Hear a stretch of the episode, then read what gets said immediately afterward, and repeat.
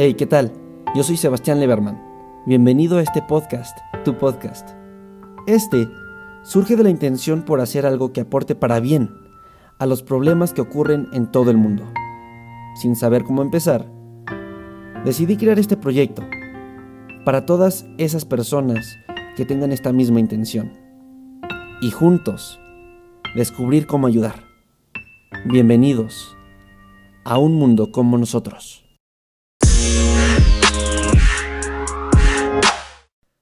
Y bueno, ya estamos en el segundo episodio de este podcast llamado Un Mundo como Nosotros.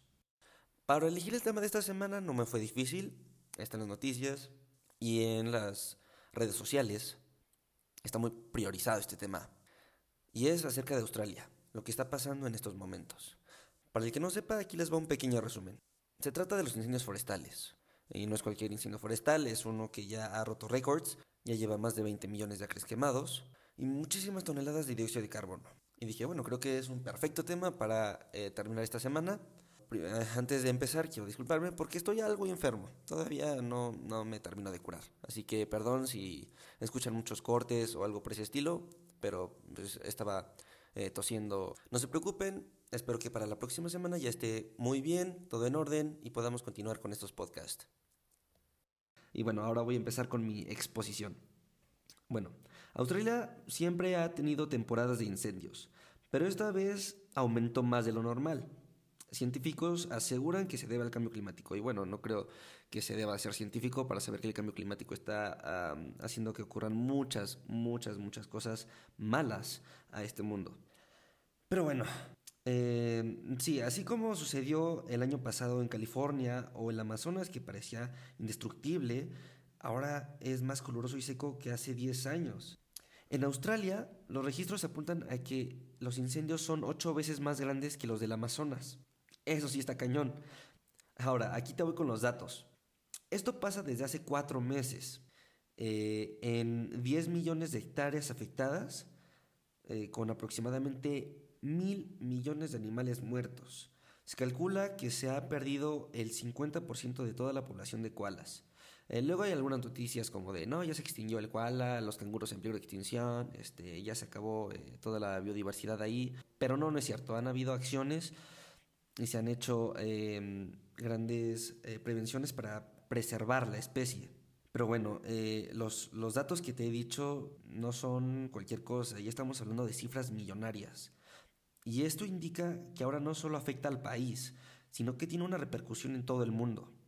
Hablemos de Nueva Zelanda. Nueva Zelanda está muy pegado a Australia.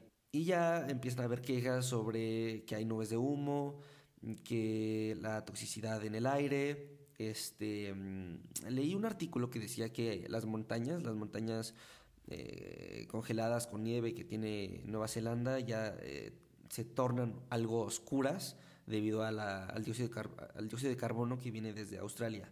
Eso sí ya está muy cañón. Pero no solo te vengo a decir malas noticias.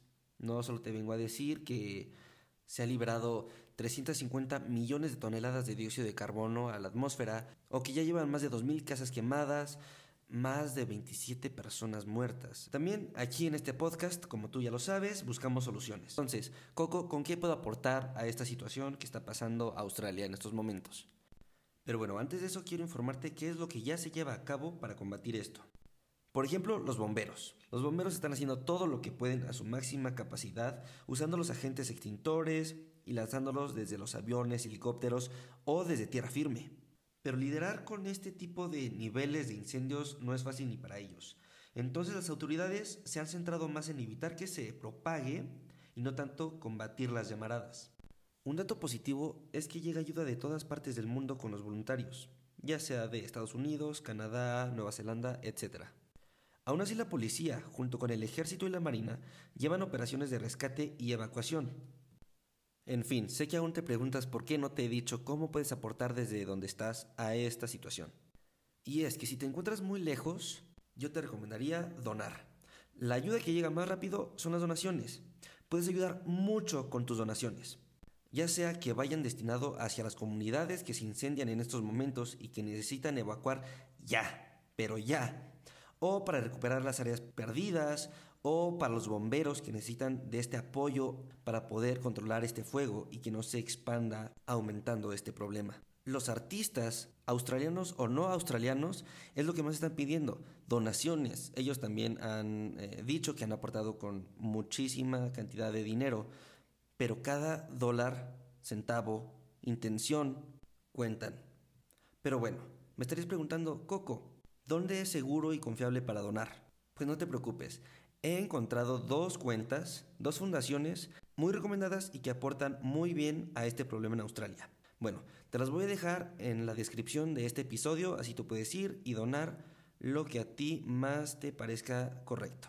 Aún así, si no quieres donar o ya donaste y te encuentras al otro lado del mundo como yo, solo quiero que sepas que está bien. Mientras sigas hablando de esto con tu familia, con amigos, ya estás creando el cambio. Es hora que la gente actúe y lo más importante, te invito a que tomes esa energía, lo que sientes realmente, y lo pongas en acciones locales. No es necesario que hagas algo tan grande. Solo pregúntate, ¿qué haría yo si estuviera en Australia? Pero piénsalo como un método de prevención. Lo que yo haría es ir a plantar más árboles, apoyar a la conservación de especies eh, salvajes y seguir compartiendo esto con mi comunidad. ¿Qué harías en tu vecindario? en tu entorno, en tu ciudad, para crear este cambio, para que lo que pase en Australia no pase en donde vivas. Así que por favor te invito a que actúes y dones a esta situación que se ha convertido en un problema mundial.